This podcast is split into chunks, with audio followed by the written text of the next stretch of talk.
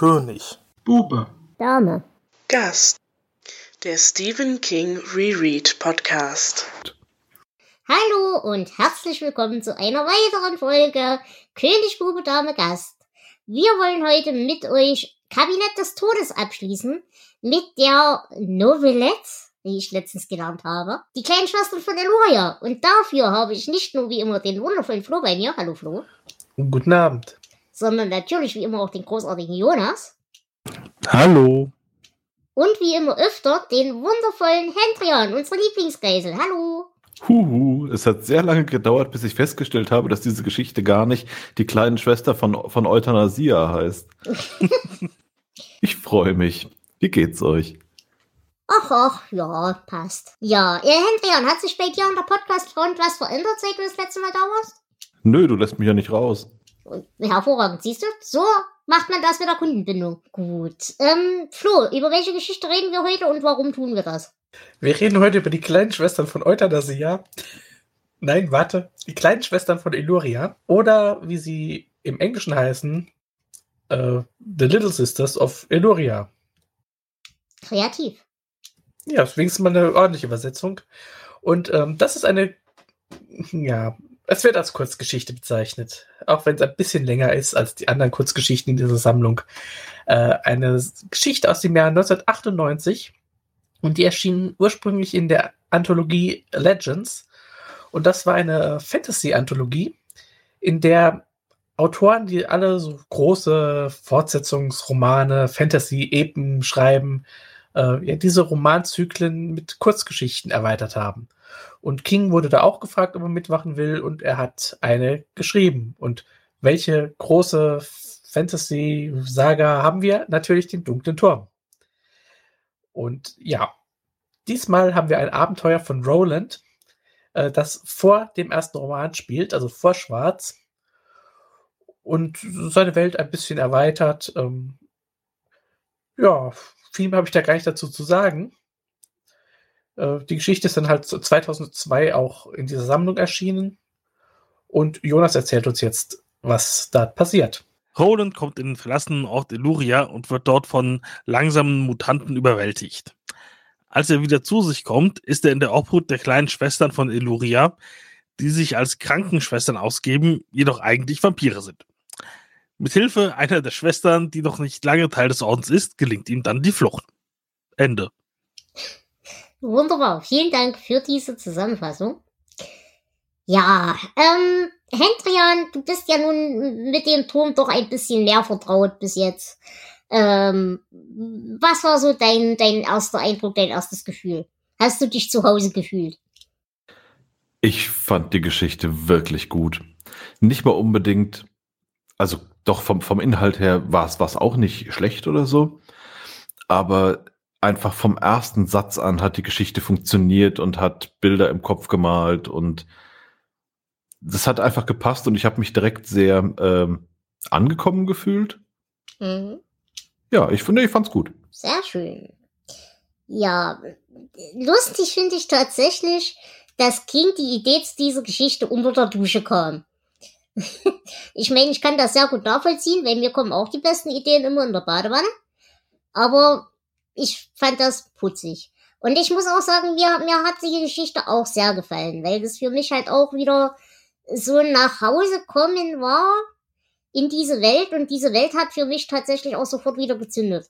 Das finde ich interessant, weil bei mir hat es tatsächlich ein bisschen gedauert. Also ich habe so das erste Kapitel gebraucht und erst im zweiten hat es bei mir dann so langsam gezündet, aber umso weiter die Geschichte vorangegangen ist, umso mehr war ich drin, umso besser hat sie mir gefallen.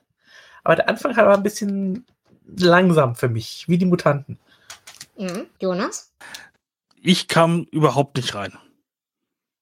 Ich hatte vielleicht ein bisschen sonst zu viel im Kopf, aber ich musste ständig neu ansetzen, nochmal neu die Sätze lesen und ich, ich kam da äh, gar nicht rein. Ich, äh, ja, man hat vielleicht an der Inhaltszusammenfassung gemerkt, äh, es war für mich sehr irrelevant dann am Ende. Vielleicht hätte ich es nochmal lesen müssen, aber nee, das war nichts für mich.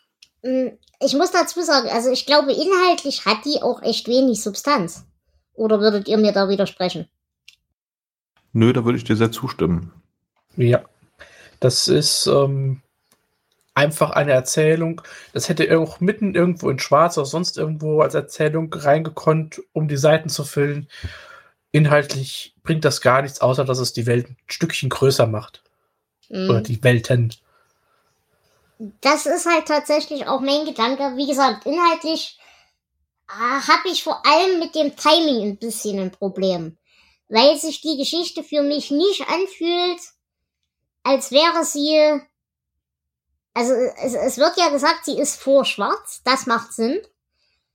Aber andererseits gibt es den Moment, wo Roland sagt, äh, er hat seit Mace keine Frau mehr geküsst, also seit Susan. Und das ist für mich eine zeitliche, ein zeitlicher Sprung, der überhaupt nicht passt. Weil er sich halt schon viel, viel, viel, viel älter liest in dieser Geschichte. Also eher an dem Roland aus, aus Schwarz, als an dem Roland aus Glas. Wie ging's euch damit? Ich muss gestehen, dass mir das nicht, äh, nicht aufgestoßen ist. Nee. Mm, Ich, ich glaube, ich weiß, was du meinst. Ähm, mir ist es jetzt in Bezug auf Alter nicht so aufgefallen, aber auf äh, seine Verhaltensweisen. Ich meine, wir haben jetzt vier Bücher gelesen und Roland verändert sich ja doch schon ziemlich im Mhm. Laufe dieser Geschichte. Und für mich war das aber auch nicht der, der Roland, den wir am Anfang von Schwarz kennenlernen. Also für mich war das auch schon so ein bisschen äh, weiter. Ich weiß nicht genau, wo ich ihn jetzt ansiedeln würde, aber ähm, zumindest nicht der vom ganz vom Anfang. Hm, weiß ich nicht. Also tatsächlich zu Schwarz hätte ich ihn schon sortiert. Vom, vom Reifegrad her und auch vom Verhalten. Aber was dann halt für mich wieder nicht glaubhaft ist, gerade im Hinblick auf die kommenden Bücher, ist halt, dass er tatsächlich dann, also anders gefragt, wie alt würdet ihr den Roland in Schwarz schätzen? Boah, da habe ich mir noch nie Gedanken drüber gemacht. Ich weiß, es ist furchtbar unpassend gerade, aber sortiert bitte gerade noch mal diese ganzen Buchtitel für mich ein. Ähm, Schwarz 3 Totglas. okay, danke. Und Glas ist quasi die Hälfte ein Rückblick zum jungen Roland. Ja, okay. Ich, es, ist, es fällt mir ohnehin immer schwer, Menschen äh, das Alter zu schätzen. Also so im realen Leben schon. Wenn ich jetzt hier überlegen müsste, und für mich ist, ist Roland eher so ein zeitloser Charakter, was auch halt mit der Geschichte zu tun hat. Aber ich hätte ihn, ja, keine Ahnung, zwischen 30 und 50. Ja, vielleicht ich so Mitte 30. Ja, Da bin ich halt auch ungefähr. Ich bin so in dem Alter Clint Eastwood zu Zeiten von Dirty Harry. Also er hat schon so leichte graue Strähnen und so, aber er ist halt noch nicht alt alt. Das, das wäre jetzt meine Einschätzung. Und dann würde für mich das wieder nicht passen, weil das halt bedeuten würde, er hat seit 15 Jahren, sagen wir mal, er war 15, als, als äh, er nach Mace gegangen ist. Ich glaube, das wurde irgendwo gesagt, 14, 15. Und das Mhm. würde wiederum heißen, er hat seit mindestens 15 Jahren außer Susan keine Frau mehr geküsst. Und das passt absolut nicht in sein Verhalten in irgendeiner Form. Trauer hin und her, aber das passt für mich einfach nicht. Aber es geht Äh. nicht ums Küssen. Gepimpert habe ich viel, aber geküsst habe ich seitdem keine mehr. ähm, ich weiß es gar nicht, wird bei dieser Geschichte gesagt, wie kurz das Ganze vor Glas spielt, weil es kann ja auch sein, dass es äh, nur ein paar Jahre vergangen sind und Glas noch zehn Jahre in der Zukunft ist. Ja, oder klar, da, da, Ja. da, da gebe ich dir recht, aber dann passt wieder das Verhalten nicht. Dann Ja. passt es wieder nicht, dass er sich so alt liest für mich in dieser Geschichte. Also das, das ist tatsächlich ein Punkt, der hat mich genervt. Das kann ich ganz schlecht festnageln, aber das hat mich irritiert, dass das hinten und vorne nicht zusammengepasst hat. Ich glaube, das war einer der Gründe, warum ich so lange gebraucht habe, um reinzukommen. Erst als er da in diesem Lazarett schon länger liegt, da war er für mich dann wieder Roland Roland. Und vorher war er mir irgend so ein Mischmasch aus verschiedenen Rolands. Mhm. Mhm. Das kann damit zusammenhängen. Was mir allerdings sehr gut gefallen hat, war gleich von Anfang an wieder diese, diese Stimmung im Buch. Weil, wie gesagt, inhaltlich, okay, inhaltlich kannst du die komplette Geschichte eigentlich unter ferner Liefen absortieren. Aber wie verzweifelt, wie desolat, wie leer diese riesige Welt ist, das hat für mich sofort funktioniert wieder. Und das war ja auch das, was ich an dem Anfang von Schwarz so sehr liebe. Mm, Ja. Ja, das ging mir ein bisschen anders. Äh, Welt schön und gut und es gab auch äh, schöne Momente. Es klingt jetzt komisch, aber ich mochte zum Beispiel, als ein Pferd umfällt. Mhm. Aber ähm, ja, ich fand den Anfang etwas zäh. Das kann ich nicht anders sagen. Also ich habe angefangen und habe gedacht, oh, naja, das ist die längste Geschichte in dem Buch. Und dann fängt die so, ach ja, mal gucken. aber das ging ja wirklich besser. Ich weiß aber auch nicht, woran das lag, dass ich da so lange gebraucht habe. Mhm. Hendrian, wie ging's dir damit? Ähm, ich fand die Beschreibung am Anfang gerade von der, von der Stadt sehr schön. Ähm, dieses Gefühl der Leere äh, kam bei mir überhaupt nicht auf. Hm, Lehre ist vielleicht das falsche Wort. Aber diese Verlassenheit halt. Dieses, dieses, dieses Tote, ja. Ja, genau, genau. Genau. Das ist, Das, Genau. das auf jeden Fall. Äh, schön fand ich diese, diese, wie, wie sagt man das, diese Beschreibung von, ähm, oder nein, nicht, nicht, nicht, nicht Beschreibung, ähm, wo er zum Beispiel sagt, es muss geregnet haben, als es gebrannt hat. Mhm. Diese, diese Einordnung, das, das fand ich, fand ich echt gut. Ähm, aber richtig angefangen hat's für mich äh, bei der ersten Beschreibung dieser Klosterkirche, Zelt, wie, wie Mhm. auch immer. Dieses Lazaretts, wo er da, wo er da aufgenommen wird. Da, ab da, obwohl es ja eigentlich viel weniger zu beschreiben ist, ähm, fand ich sehr, sehr stimmungsvoll. Vorher, das war, das war eine schöne, mh, eine schöne, sehr rationale Beschreibung. Aber die, die emotionale Ebene kam für mich erst in diesem Hospital rein. Und das ist lustig, weil das ist bei mir genau umgekehrt. Bei mir, sobald wir in diesem Hospital sind, hat für mich die Geschichte deutlich verloren. Ich fand die Beschreibung Okay. auch schön, inhaltlich schön und auch handwerklich schön, aber äh, gefühlsmäßig hat mich tatsächlich in erster Linie dieser Teil in dieser Stadt, bevor er gefangen genommen wird, äh, gekascht. Jonas, wie ging's dir? Gefühlsmäßig hat mich das überhaupt nicht gepackt. Und auch sonst nicht so richtig. Also Hm. wie gesagt, ich, ich bin komplett nicht reingekommen. Wie fandet ihr denn diese Idee mit den langsamen Mutanten? Die kennen wir ja schon. Ähm, die haben sich aber für mich diesmal auch wieder anders verhalten, als sie es bei Schwarz getan haben. Ja, das kam mir vor, als wäre das wieder eine andere Unterart der Mutanten. Ich meine, es sind so Gegner wie, wie Zombie-Horden oder irgendwas. Sie sind ganz interessant, aber eigentlich, wenn man länger drüber nachdenkt, auch langweilig. Findest du? Ja, Also hier fand ich es eigentlich ganz interessant, äh, dass die diesmal zusammengearbeitet haben. Das haben sie vorher, glaube ich, nicht. Hm, genau, dass sie planvoll vorgegangen sind vor allem. Und vor allem, dass sie ihn übrig gelassen haben. Dass sie ihn am Leben gelassen haben. Mhm. das war, ja, es war auch merkwürdig eigentlich. Wobei es in der Geschichte auch ein paar andere merkwürdige Sachen gibt.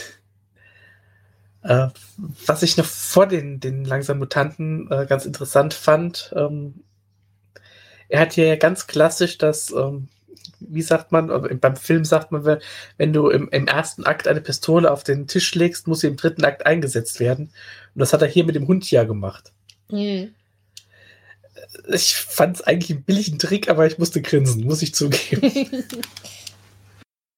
Ja, und der Witz ist, ich habe tatsächlich, obwohl ich diesen Trick kenne, nicht damit gerechnet. Gut, gehen wir mal weiter. Also wie gesagt, ähm, er, er läuft durch diese lustige Stadt und er findet eine aufgeblähte, in einem Wasserdruck liegende Leiche und nimmt der ein Amulett ab. Und das ist ja, glaube ich, für den Turm auch nochmal ganz interessant, perspektivisch, wie viele Anhängsel und Talismane und Quatsch und Zeug er auf seinem Weg alles so einsammelt für späteren Gebrauch am Turm. Das fand ich eine ganz hübsche Sache, eigentlich. Und vor allem, dass er dann später das schlechte Gewissen hat, nicht im Sinne von, dass er was genommen hat, sondern was die Leute von ihm denken, ob er jetzt ein, ein, ein, Leichenschänder wäre. Denn das ist, glaube ich, auch ein Gedanke, der einem Roland zu Schwarzzeiten noch nicht gekommen wäre. Oder nicht mehr. Mhm. Das, das stelle ich mal zur Diskussion. Ja, das bin ich mir gar nicht so sicher. Mit dem nicht mehr könntest du vielleicht recht haben. Dass wir zu äh, Schwarzzeiten dann wirklich einen schon viel älteren Roland haben, dem das mittlerweile alles so scheißegal ist. Ja, ich meine, der, er schießt das komplett doof zusammen. Ja, der, mittler, ja, der mittlerweile so, so abgebrüht, so kaltblütig ist und erst wieder seine Menschlichkeit finden muss, die er in dieser Geschichte noch ein bisschen hat. Das könnte ich mir vorstellen. So, und dann kommen wir eben in dieses, also er wird unmächtig, er wird umgehauen. Habt ihr verstanden, warum sie ihn am Leben lassen? Weil ich hab's nicht. Weil die Geschichte dann vorbei wäre. Äh, ich hatte das so, so verstanden, wie äh, er hat sich so schön gewehrt, da wollten sie erst noch mit ihm spielen. Okay. Ja, okay. Naja, und dann kommt er eben in dieses lustige Lazarett. Und hier muss ich sagen, das fand ich eben im Kontrast sehr schön, dass wir eben diese staubige, blutergusshimmelige Welt haben. Und wir wachen auf und wir sehen diese wabernden Stoffbahnen über uns. Dieses Ätherische, dieses Leichte, was für mich überhaupt nicht in die Welt passt. Aber gerade wegen dieses Kontrastes ganz hervorragend gewirkt hat. Hendrian, das war ja das, was dir gefallen hat. Was halt überhaupt auch nicht zu, zu ihm passt. Ähm, ich fand, da waren so viele Kontraste drin, dass es richtig Spaß gemacht hat. Ähm, genau das, dieses, dieses, äh, diese weiße Seide, leicht wabernd. Ähm, von den Beschreibungen her kam für mich immer das, das Bild von, von einem sehr langen, hohen Kirchenschiff. Mhm ähm, was halt voll mit diesen langen Bahnen hängt und ähm, dann dieser Kontrast zwischen der immer wieder kommenden Dunkelheit, die äh, viel, viel solider wirkt als diese weißen Stoffbahnen. Mhm. Ähm, dann die schwarzen Käfer. Das, ja, das fand ich so, so gut. Da habe ich mich richtig wohl gefühlt bei. War das für euch ein in irgendeiner Form festes Gebäude? Ein Tempel oder irgendwas? Weil in meiner ja. Vorstellung war das wie, ein, wie eine Art Beduinenzelt. In meiner auch. Die Idee mit dem, mit dem Zelt hatte ich gar nicht und wurde da wirklich, äh, wurde ja am, am Ende irgendwann gesagt, dass, dass es ein Zelt war. Mit der Nase wirklich schmerzhaft draufgestoßen. ja, Wer hat das? Hm? Entschuldigung, Jonas? Für mich war es auch äh, ein Zelt, aber ich glaube, ohne, Schwa äh, ohne das schwarze Haus wäre es nicht so deutlich gewesen. Schwarze Haus, hilf mir. Ja, ich weiß genau, was du meinst. In das schwarze Haus waren wir schon mal in diesem Zelt. Ja, ja, genau, das weiß ja, ich. Aber genau. das hat für mich halt auch überhaupt keine Ähnlichkeit gehabt. Und deswegen irritiert mich das voll, weil King ja in seinem, in seinem Vorwort für die Geschichte von diesem Tempel spricht, dass dieser Tempel die Ausgangsidee für die Geschichte war. Aber ich habe da halt in der gesamten Geschichte nie einen Tempel empfunden. Für halt mich ein Portabler-Tempel mit Stoffbachen. Ja, für, für mich war das halt immer eine, eine leere Kirche. Eine alte, ausgediente Kirche, wo halt keiner mehr, mehr rumkircht, äh, die sie halt umfunktioniert hatten. Also dieses, dieses Tempelhafte kam schon für mich mit. Mhm, okay. Ja, und dann äh, stellen wir ja fest, wir sind da nicht alleine, sondern wir haben noch Mitpatienten. Und da muss ich sagen, also jede Charakterisierung in irgendeiner Form hat bei mir völlig versagt. Wie ging's euch damit? Absolut richtig, die waren austauschbar. Ja.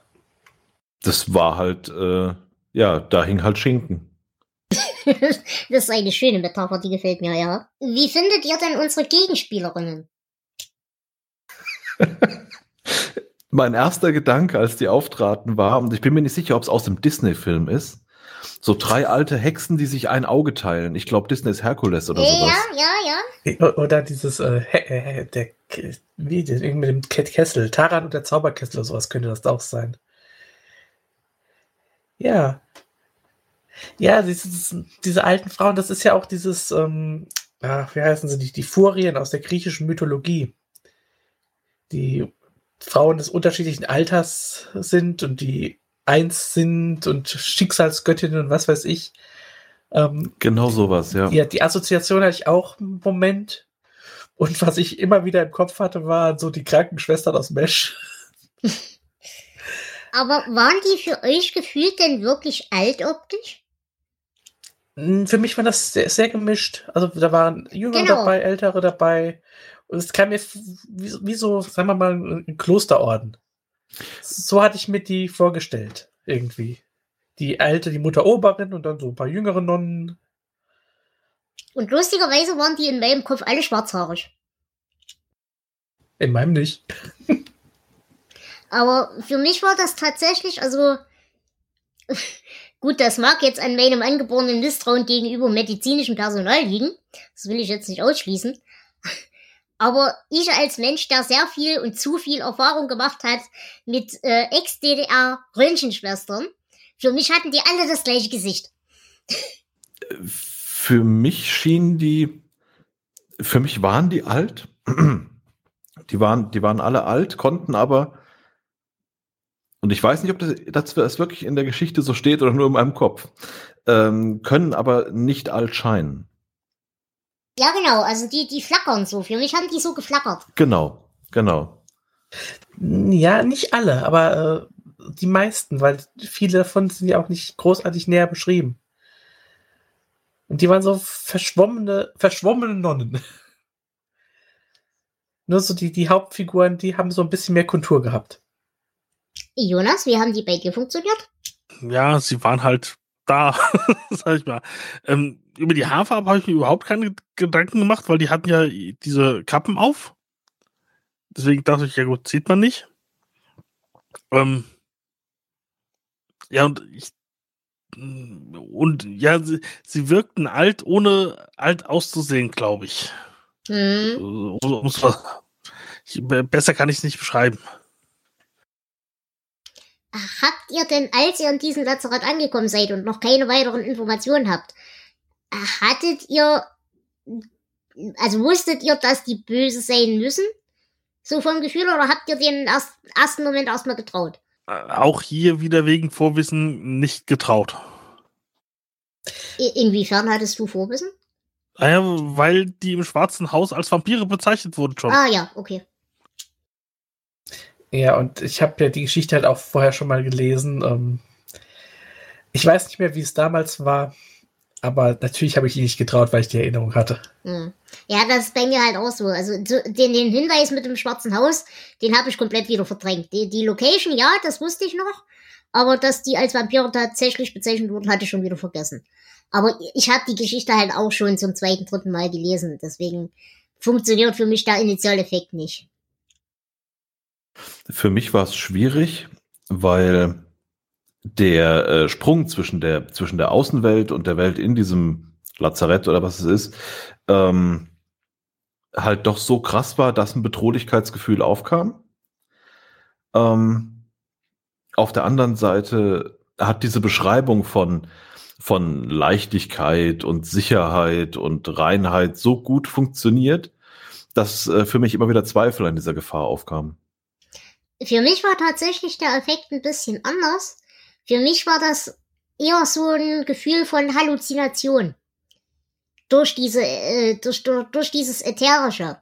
Mhm. Ich habe also tatsächlich, glaube ich, mich zu erinnern, wo ich die Geschichte das erste Mal gelesen habe, eher darauf spekuliert, dass diese Dinger gar nicht da sind, sondern dass wir quasi eine Halluzination, eine Traumsequenz oder was auch immer von, von Roland haben. Weil das halt überhaupt nicht in die Welt passt. Da würde ich dir widersprechen. Also, mhm. Traumsequenz, ja, gut, könnte man machen. Solange er nicht am Ende der Dusche aufwacht, ist alles gut. Aber ähm, ich finde, die passen in die Welt. Ich finde, die passen sogar sehr gut in die Welt. Das ist wieder eine weitere Monsterart, die wir bis jetzt so noch nicht hatten. Aber ähm, hm, ja, ich, nee, ganz kurz. Äh, ja, ja, Die, die, die Schwestern selber passen in die Welt, hundertprozentig. Genauso wie die Käfer. Aber ich rede jetzt wirklich von der Optik von diesem Zelt, von diesem ganzen Nee, Konstrukt. ich, ich auch, weil das ist für mich, ähm, es wird ja immer wie als Tempel bezeichnet. Für mich ist das ein, ein wandernder Tempel und das ist für mich so ein wandernder Vampirorden. Ja, okay. Mhm. Und das kann ich mir gerade so in dieser Wüstengegend, äh, die ja da viel ist, ziemlich gut vorstellen. Mhm. Wie steht ihr denn zu den Käfern? Ich fand die Käfer cool. Ich fand die Idee cool. Ich mag Käfer. Aber habt ihr verstanden, inwiefern die Käfer kooperieren mit den Schwestern? Also Nein. ja, die machen die Leute gesund, aber warum müssen die Leute gesund sein, damit sie die fressen können? Damit sie nicht krank werden? Naja, aber ein Knochenbruch ist jetzt eher selten ansteckend. Dr. Käfer, bitte in den OP. Ich hatte das so ein bisschen als äh, regenerative Nahrungsquelle aufgefasst. So die, die Käfer ernähren sich von dem, na, also auch zusammen mit den, mit den Mutanten quasi, so eine Art äh, Symbiose, eine seltsame. Die Käfer ernähren sich von den Krankheiten, die Vampire von den, äh, von den, in Anführungszeichen, Opfern der Käfer. Und äh, die Mutanten hängen da auch noch irgendwie mit drin.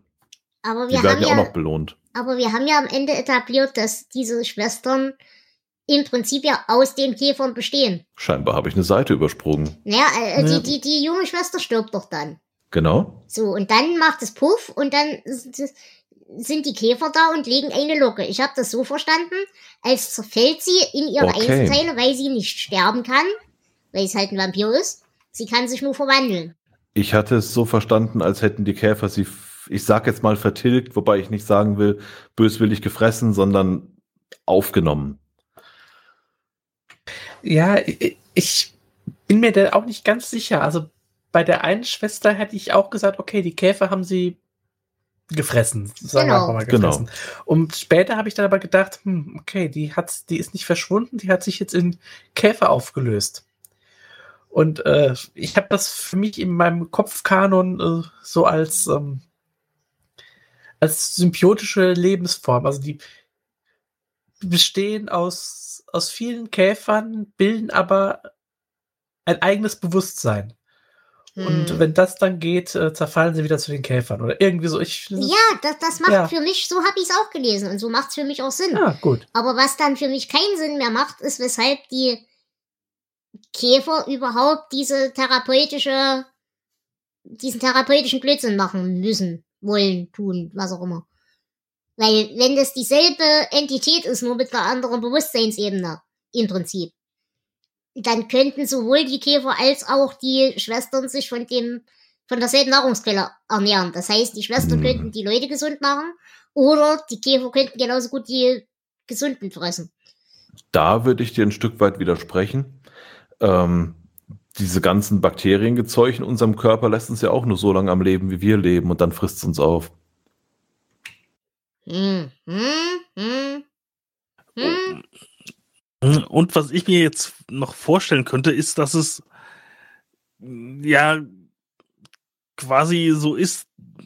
äh, Es gibt verschiedene Stadien in dem Leben der äh, die, dieser Lebewesen.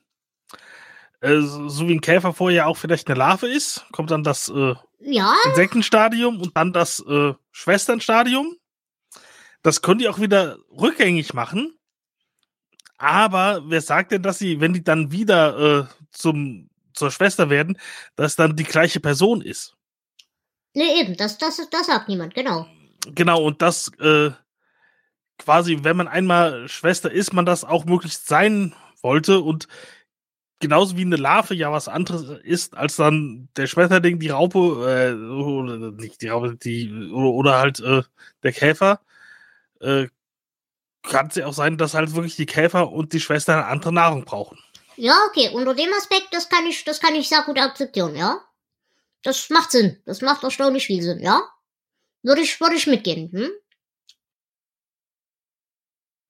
Sehr schön. Was mir auch sehr gut gefallen hat, ist die Beschreibung dieses Deliriums.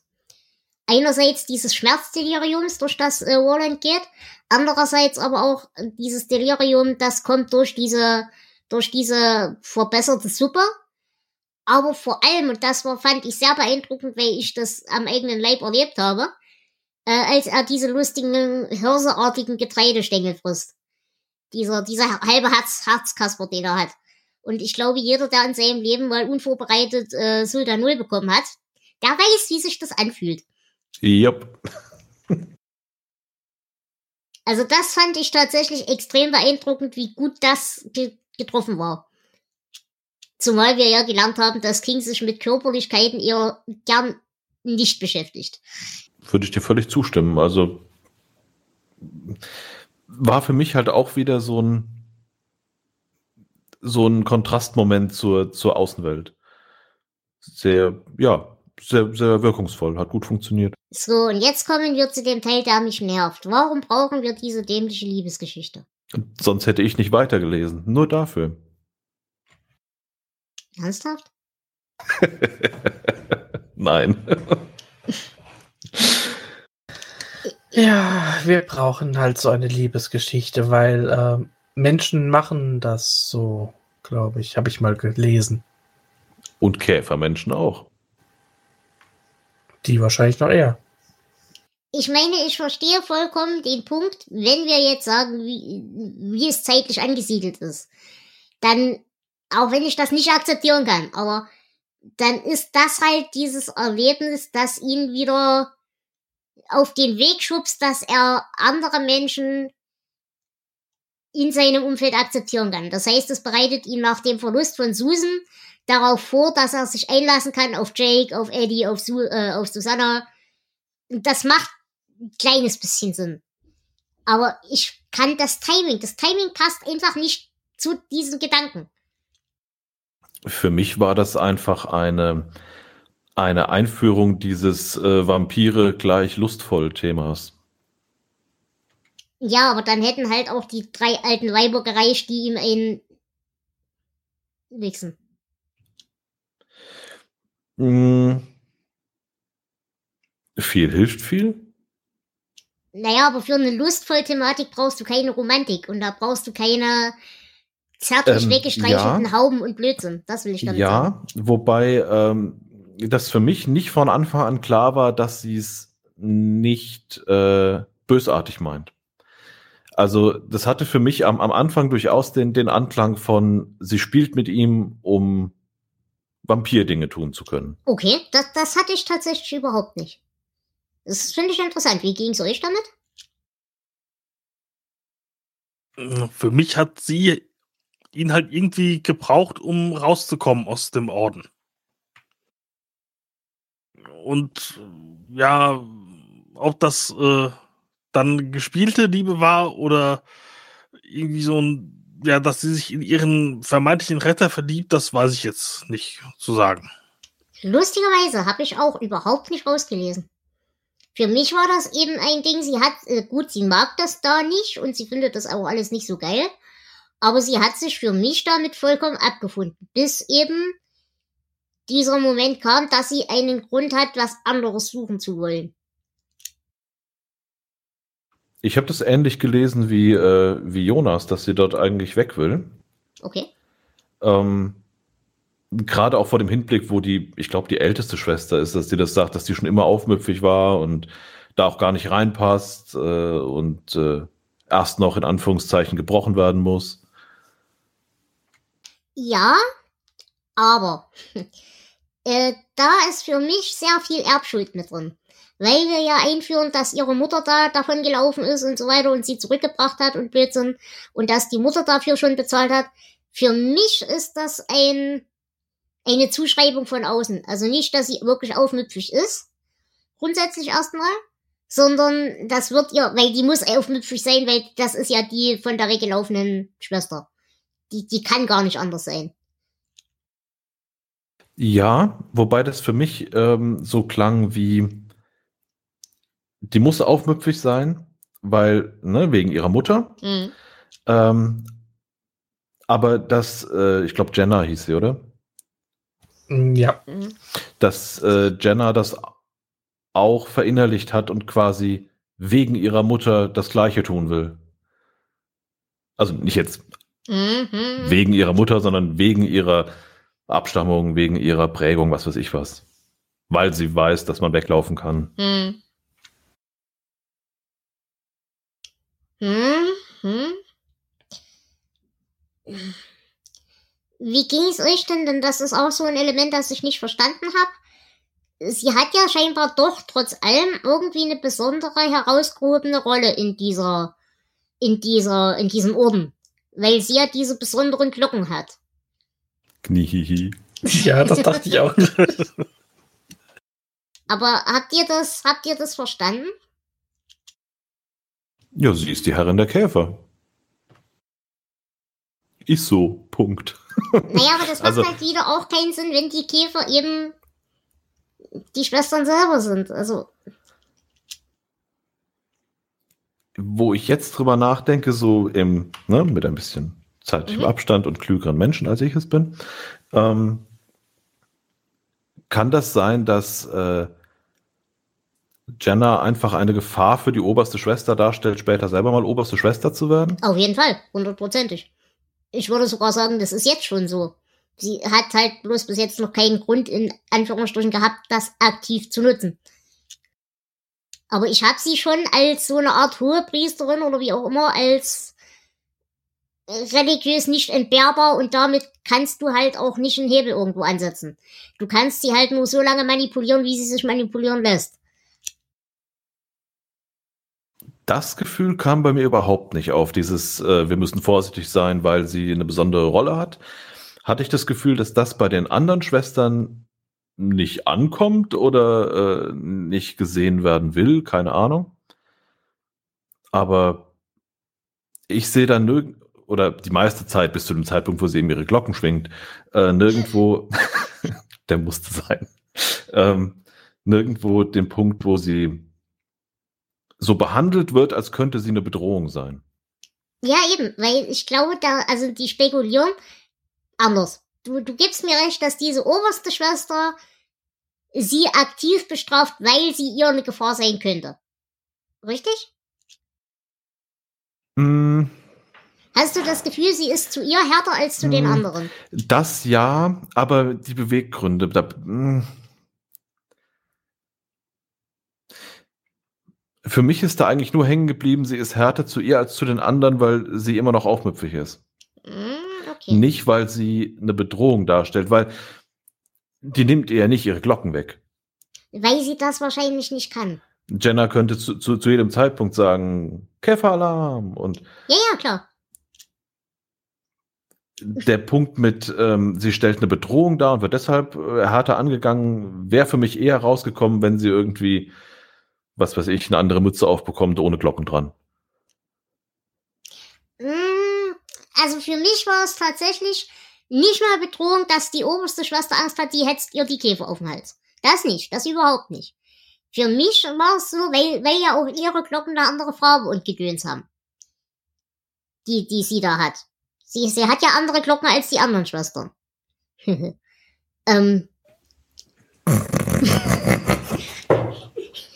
Ja. Für mich war das einfach so ein Ding. Sie ist quasi von, wie auch immer diese Religion ausgearbeitet sein möge, oder dieser Orden. Sie hat halt, Hm, mir fehlt das Wort.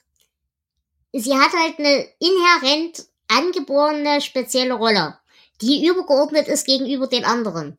Und deswegen, für mich, fühlt sich diese oberste Schwester bedroht, kann ihr aber erstens die Glocken nicht abnehmen, weil das halt das Grundfest dieser Religion oder was auch immer es ist, darstellt. Andererseits kann sie aber nur dafür sorgen, dass sie eben die klein hält und manipuliert, indem sie eben härter zu ihr ist, indem sie die gar nicht erst auf die Idee bringt, dass sie gefährlich sein könnte für die anderen, weil sie eine übergeordnete Rolle innehat per se. Und das erklärt halt für mich, warum sie ihr zum Beispiel diese Glocken nicht abnimmt. Weil dann würde sie ja zugeben, dass das ein Problem ist. Verstehst du, was ich meine? Muss, muss sie das denn zugeben? Ich meine, das sehen doch alle. Naja, es wäre halt ein inhärentes, es sehen alle, die davon betroffen sind, aber das Mädel selber vielleicht nicht. Weil sie halt für mich noch relativ jung und unbedarft scheint. Ja, aber dann holst du hier den, den, den grünen Kollegen vorbei, der sonst das, das Amulett klauen würde vom Nachbarbett und sagst, nimm, nimm mir die Glocken ab, kriegst eine Flasche Whisky und fertig ist die Laube. Dann ist Jenna ohne Waffe kann in ihre Bußkammer und kann rummeditieren und die Geschichte ist zu Ende. Ich glaube halt tatsächlich einfach nicht, dass das technisch geht in irgendeiner Form. Weil ich denke, wenn die alle diese Käfer sind, würde in dem Moment, wo du da ihre Glocken anfasst, äh, schlicht diese, die, Das nimmt kein gutes Ende in dieser Folge. Seid froh, dass ich mein Mikro stumm geschaltet habe. Würde halt einfach diese Käferarmee diesen kompletten Orden auslöschen. So verstehe ich das. Und erstmal egal, ob sie die Glocken äh, abgenommen kriegt von irgendjemand anderem oder von der Oberschwester. Hm. Aber wie gesagt, reine Interpretation. Ich, ich kann das nicht festmachen an irgendwas. Flo, Ergänzungen. Ich habe keine Ahnung. Ich habe jetzt eure Diskussion gelauscht und bin jetzt noch verwirrt als vorher. Okay. Also ich Ich, da kann mich da Flo anschließen. ja. sehr gut. Gut. So, ähm, die Interaktion, wie gesagt, zwischen den einzelnen Gefangenen kannst du für mich ins Skat legen, die können wir ignorieren. Die ganze Käfersache fand ich spaßig, aber unschlüssig. Die Liebesgeschichte fand ich absolut sinnlos. Wie gesagt, unter dem Aspekt, wie sie eingeordnet ist, okay, vielleicht. Aber, nee. So, und dann haben wir halt diese große Flucht und so weiter. Und ich muss sagen, das hat für mich auch auf der Spannungsebene nicht funktioniert. Darf ich chronologisch eine Zwischenfrage packen? Wie fandet ihr dieses gegenseitige Belauern der Schwestern und Roland? Ich fand das großartig. Nee, hat bei Dieses, du bist doch gar nicht der und äh, ich weiß das, nein, du weißt es nicht. Ich fand das äh, sehr, doch, das hat, das, da, hatte, da hatte ich sehr viel Spaß dran. Nee, das hat bei mir tatsächlich gar nicht funktioniert. Aber einfach aufgrund der Tatsache, dass ich Roland halt kenne und den alt, also den älteren Roland im Kopf habe. Und das, nee, das, das funktioniert für mich nicht. Das hätte bei Okay. dem, bei dem, bei einem, sagen wir mal, 17, 18, 20-jährigen Roland, wenn ich ihn so gelesen hätte, dann hätte es für mich funktioniert. Da ich ihn aber eben als mit 30er im Kopf hatte, nein. Weil für Was? mich waren die Machtverhältnisse von vornherein klar. Okay. Und für mich hat halt überhaupt keine Rolle gespielt, ob die jetzt wissen, wer er ist oder ob er der Bruder ist oder nicht. Das war vollkommen egal. Weil du kein magisches Denken hast.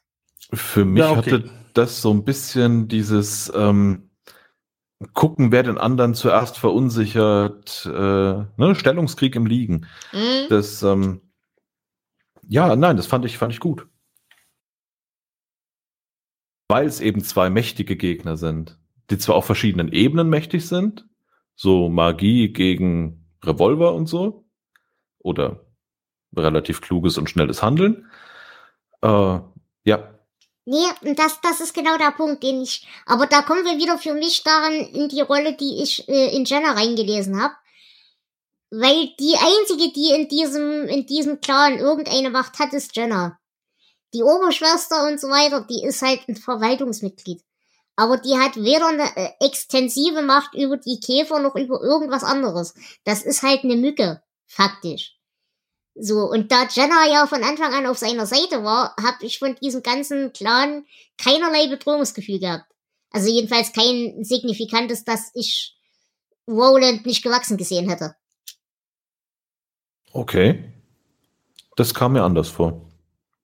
Also hätte ich, hätte ich den Eindruck gehabt, dass die anderen auch eine Macht über diese Käfer hätten, dann ja, dann wäre es interessanter gewesen. Das hatte ich aber eben nicht, weil ich immer die Käfer und die Kontrolle der Käfer zu Jenna gerechnet habe. Ja, richtig. Aber ähm, die Kontrolle über Jenna war mir unklar. Weil der Punkt, dass sie sich wirklich dafür entscheidet, aktiv zu helfen, ähm, kam für mich so spät, ähm, dass es für mich ständig, oder dass für mich über die meiste Zeit der Geschichte den Eindruck hatte, wenn die Schwester Oberin sie einfach weit genug in Meditation schickt, dann äh, haben sie freie Bahn. Okay. Es hätte, es hätte mich auch nicht, nicht gewundert, wenn sie ihn einfach aufgefressen hätten und die Geschichte da zu Ende gewesen wäre und, ne? Ja, okay. Hm? Kann ich, kann ich akzeptieren, habe ich anders gelesen, aber kann ich akzeptieren. Ja, inhaltlich fällt mir jetzt gerade nichts mehr ein. Mir auch nicht. Ich bin jetzt verwirrter als am Anfang dieser Besprechung. Ähm, Jonas, gehen wir in die Symbolik, weil du gerade fragtest, weshalb das wichtig ist mit dem Namen. Im äh, symbolischen, im magischen Denken ist es so, dass du Macht über ein Lebewesen hast. Magische Macht, sobald du seinen echten Namen kennst. Solange er also mit gezinkten Karten spielt, haben sie zumindest auf der Ebene relativ wenig Handhabe gegen ihn. Mhm. Interessant fand ich hier äh, die Idee mit den Käfern, weil diese, diese lustigen Mistkäfer, die, diese Scheißerollkäfer, ihr wisst, was ich meine. Wie heißt der? Pillendreher. Pillendreher, danke. Äh, die sind tatsächlich auch in diversen Mythologien so ein bisschen verknüpft mit Heilung, mit Unsterblichkeit, mit all diesen Dingen. Aber eben auch mit Tod, mit, ähm, ja, ja, Tod und Regeneration halt. Von daher fand ich das lustig, dass wir hier ausgerechnet Käfer gewählt haben. Wahnsinnig interessant fand ich dieses Religionsmodell in diesem Orden. Allerdings war das halt für mich zu wenig ausgearbeitet, aber das ist halt das Problem bei einer Kurzgeschichte. Schön fand ich aber die Religionsgegenüberstellung, weil wir haben ja einerseits in diesem Dorf den, den äh, Jesusmann, also diese normalen Kirchen, die ja so voll patriarchal geprägt sind. Und dann eben hier im Kontrast gleich das Gegenmodell mit diesem Orden, der rein aus Frauen besteht. Da steckt bestimmt auch noch eine Menge drin, ich hab's nur nicht gefunden. Mm, Was ähm, auch in Sachen Religion und in, in Sachen auch Verknüpfungen, äh, was zu bedeuten haben könnte, ist der ähm, Kreuzhund. Mhm. Ähm, denn in die Augen des Drachen, und wir haben ja hier mehrere Ver Verweise auch zu den Augen des Drachen, ähm, wird der König von seinem Sohn darauf aufmerksam gemacht, dass Doc rückwärts geschrieben Gott heißt. Mhm. Und äh, ja, das ist natürlich wieder so mit der Zaunlatte mal eins drüber gezogen, dass der Hund das Kreuz äh, auf der Brust hat, das als Zeichen äh, Gottes gilt. Ähm, aber ich glaube, das ist nicht ganz zufällig. Mhm. Und ansonsten, da komme ich gleich mal zum ersten Zitat. Ach, ihr Jungs, stets bereit, eure Schwäche auf ein ränkeschmiedendes Weib zu schieben. Welche Angst ihr von uns habt, vor uns habt. Ei, tief drin in euren kleinen jungen Herzen, welche Angst ihr habt. Und den fand ich richtig gut, weil, ich meine, klar, in dem Moment ist es eben das ränkeschmiedende Weib, das ihm vergiftete Suppe gibt. Aber als, als Idee in dieser Geschichte, dass wir diesen klassisch weiblichen Krankenschwester-Trope so umdrehen, äh, das fand ich, das fand ich extrem hübsch. Das hat mir sehr gut gefallen. Gut. Ansonsten, habt ihr für die Symbolik noch irgendwas zu ergänzen? Nein. Lustig finde ich hier auf der Symbolikebene noch, äh, dass dieses lustige Kreuz oder dieses Amulett Roland schützt, obwohl er ja nicht dran glaubt. Denn das ist ja komplett das Gegenteil zu dem, was wir bei Bran Musalem mit Callahan haben. Denn da ist ja das Kreuz nur ein sinnloses Symbol, solange er nicht dran glaubt. Ja, hier ist es wahrscheinlich äh, nur nützlich, solange die Vampire dran glauben. Wahrscheinlich, ja. Gut. Ähm, Flo, möchtest du die Querverbindungen machen? Ähm, ja, also ich habe ja schon erwähnt, dass äh, die Augen des Drachen ein paar Verbindungen haben.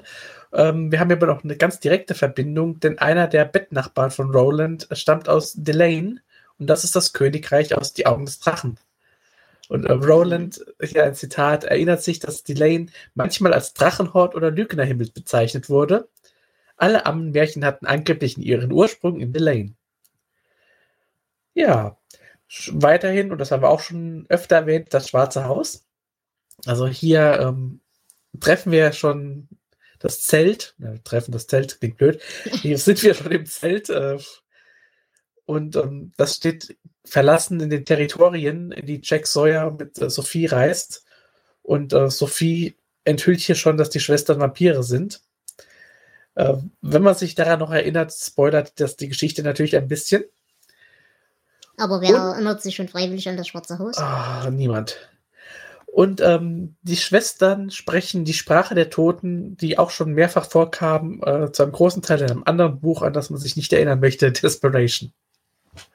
Stimmt, du hast recht. Aber dieses Kantoi und so, das kommt ja vor allem auch im Turm generell oft noch vor. Genau. Gut. Ansonsten fallen mir jetzt keine weiteren Querverbindungen ein. Darf ich kurz deine Sendungsplanung sprengen? Ja, aber selbstverständlich, du darfst alles. Nachdem ich eben nämlich mit meiner Zwischenfrage deine Chronologie gesprengt hat, haben wir noch gar nicht über die Fluchtszene gesprochen und das Ende. Ja, dann sprich darüber, weil ich könnte dazu nicht viel sagen. Ach so, okay. Dann nicht. Nee, nee, wenn dir da was äh, auf dem Herzen liegt, dann raus damit. Nee, ich weiß nur, dass du angefangen hattest, darüber zu reden und ich dann mit meiner Zwischenfrage kam und. Nee, das ist alles nicht so schlimm. Aber nee, äh, wie gesagt, sie bringt ihm halt die Waffen und sie laufen zusammen weg und sie überwältigen mit den Käfern und äh, dem Jesushund, Kreuzhund, wie auch immer, die äh, gegnerischen Schwestern. Und dann löst sie sich halt auf, weil sie das lustige Kreuzsymbol nicht anfassen kann und sie knutschen und am nächsten Tag ist Puff. Also das Da- Ende war für mich komplett enttäuschend, muss ich Da ganz ehrlich könnte sagen. man jetzt noch irgendwelche Symbolik zum Salbei reinkloppen, Ja. weil äh, ich glaube, ich habe irgendwo gelesen in, boah, nagel mich nicht drauf fest, in der ägyptischen Mythologie Salbei als Fruchtbarkeitssymbol. Ja, Ja, ja. und irgendwas mit Reinheit und Naja, halt generell Austreibung, nicht? Also Salbei Ja. zum Räuchern nimmst du halt generell, wenn du Zeug loswerden willst. ja, wie passend. Genau. Ja. Und natürlich Salbei als, Heil als Heilpflanze per se erstmal. Genau, gut. Ähm, ja, wie gesagt, Querverbindungen fallen mir jetzt sonst keine mehr ein. Und dann, wie sieht's denn aus mit Verwertungen? Ja, die gibt es tatsächlich. Und zwar diesmal etwas, das wir selten haben als Comic. Hm, mhm. Ähm, es gab ja von Marvel diese Dark Tower Comic-Reihe, also so eine Aneinanderreihung von Miniserien. Und dort erschien diese Geschichte äh, im Rahmen des zweiten Zyklus als fünfteilige Comicreihe. Auch auf Deutsch erhältlich. Okay. Aber es hat noch niemand dummerweise versucht, das zu verfilmen oder so. Glücklicherweise ja. Sehr schön. Ähm, Hörbücher oder irgendwie sowas? Das englischsprachige Hörbuch gibt es, ähm, also da habe ich ja schon drüber gesprochen, dass da in verschiedenen Variationen dieses englische Hörbuch existiert. Aber ansonsten äh, Deutsch auch nichts. Okay. Kein Theaterstück. Und ich glaube, irgendjemand hat mal es mit rhyth- rhythmischem Ausdruckstanz versucht, aber ist dabei kläglich gescheitert. Ja, spätestens bei den Käfern mit den vielen Beinen wird es logistisch schwierig. Gut. könnte aber ihr, Stepptanz könnte da helfen. ja, das stimmt. Habt ihr denn Zitate für diese Geschichte? Ich habe eins. Mhm. Warum? flüsterte Jenna. Warum kam er? Warum blieb er? Und warum hat er sich so auf sie gestürzt? Roland von Gilead antwortete wie immer, wenn er derart nutzlose, rätselhafte Fragen gestellt bekommen, äh, gestellt wurden. K. Okay. Flo? Ihr berechnender Blick, ihre vorwitzige Zunge. Er hatte Frauen Brathühnchen und Hammelkeulen auf dieselbe Weise betrachten sehen, wenn sie abschätzten, wann das Fleisch gar sein würde. Mhm. Ich habe, soweit es Roland betraf, war der Gott des Kreuzes nur eine von vielen Religionen, die lehrten, dass Liebe und Mord untrennbar miteinander verbunden waren. Dass Gott letzten Endes immer Blut trank. Und als zweites, das hieß, wenn er einer Jesus-Sekte angehörte, die ihren Schamanen erlaubte, Frauen und Kinder zu haben. Einige Sekten, die eindeutig von Irren beherrscht wurden, verlangten wenigstens den Anschein eines Zölibats. Ja. Und ansonsten rein hübsch fand ich noch zwei Stück. Wenn es eine Verdammnis gibt, dann soll es die meiner Wahl sein, nicht ihrer. Und als Querverbindung quasi natürlich zum Turm, den haben wir jetzt die ganze Zeit erwähnt, Glocken, besonders schrill und schrecklich wie ein Weltuntergang, ertönten. Dunkle Glocken, das wusste er, aber ihr Klang war hell wie Silber. Als sie zu läuten anfingen, glomm ein tödliches rotes Licht in den dunklen Fenstern des Turms. Das Rot vergifteter Rosen. Ein Schrei unerträglicher Schmerzen hallte in die Nacht. Gut, dann bin ich durch. Habe ich noch irgendjemand vergessen mit Zitaten? Ja, aber das mit dem Gott, der Blut trinkt, hattest du ja schon. Oh, ich bitte um Verzeihung. Alles gut.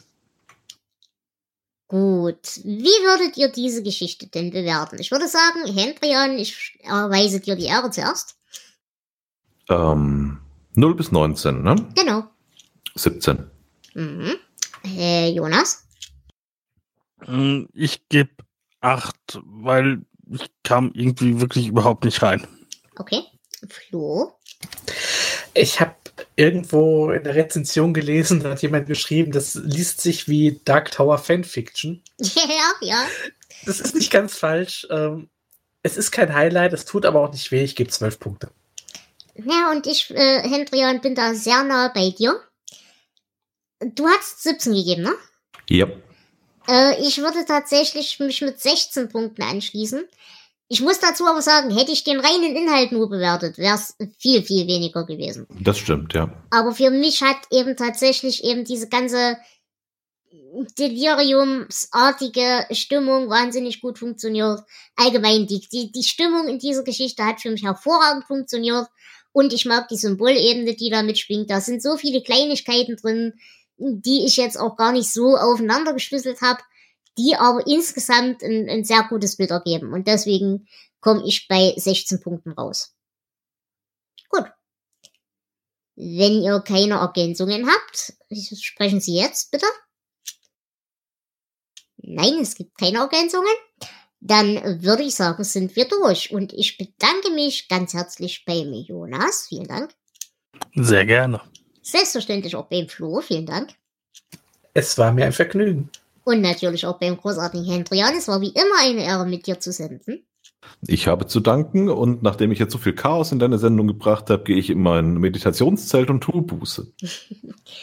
Gut. Und wenn ihr äh, büßen wollt für all die bösen Taten, die ihr getan habt, dann könnt ihr das tun, indem ihr hier mitmacht.